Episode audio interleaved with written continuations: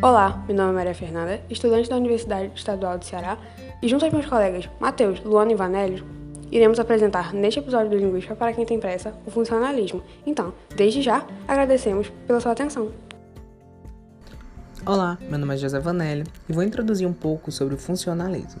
O funcionalismo é uma teoria gramatical que observa dados concretos e reais para estabelecer regularidades socialmente orientadas, influenciada pelos fenômenos sociais, aquilo que é efetivamente observado na comunicação das pessoas, sendo a língua um fenômeno social. Os funcionalistas estudam o sentido a partir da função, tendo relação com o aspecto pragmático, sendo relacionado ao contexto em que a participação do sujeito é fundamental para o entendimento e produção dos sentidos. Resumindo, para os funcionalistas, as regras gramaticais resultam das necessidades de interação.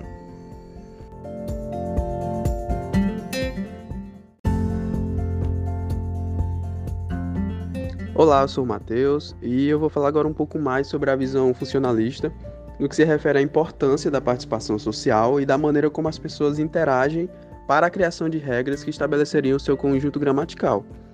E quando a gente fala em participação social, vale lembrar que ela é nada mais que toda e qualquer contribuição do sujeito para a linguagem no contexto social. Ou seja, é muito levado em conta aqui a postura individual, tanto na relação sujeito-coletividade, como, por exemplo, no estudo de aquisição da linguagem, no qual defende, no qual se defende que a criança desenvolve boa parte da linguagem, parte de sua interação com o ambiente em que vive. Olá, eu sou Luana Nicole e agora irei abordar algumas diferenças entre o funcionalismo e o conteúdo anteriormente estudado, gerativismo. Bom, enquanto o gerativismo diz que o estudo da competência tem prioridade lógica e psicológica sobre o estudo da atuação, o funcionalismo diz que o sistema deve ser estudado dentro das regras de seu uso comunicativo natural. Sendo assim, para o gerativismo, as crianças adquirem a linguagem através de um aparato mental enquanto para o funcionalismo, a língua é adquirida a partir da interação social através da compreensão do contexto.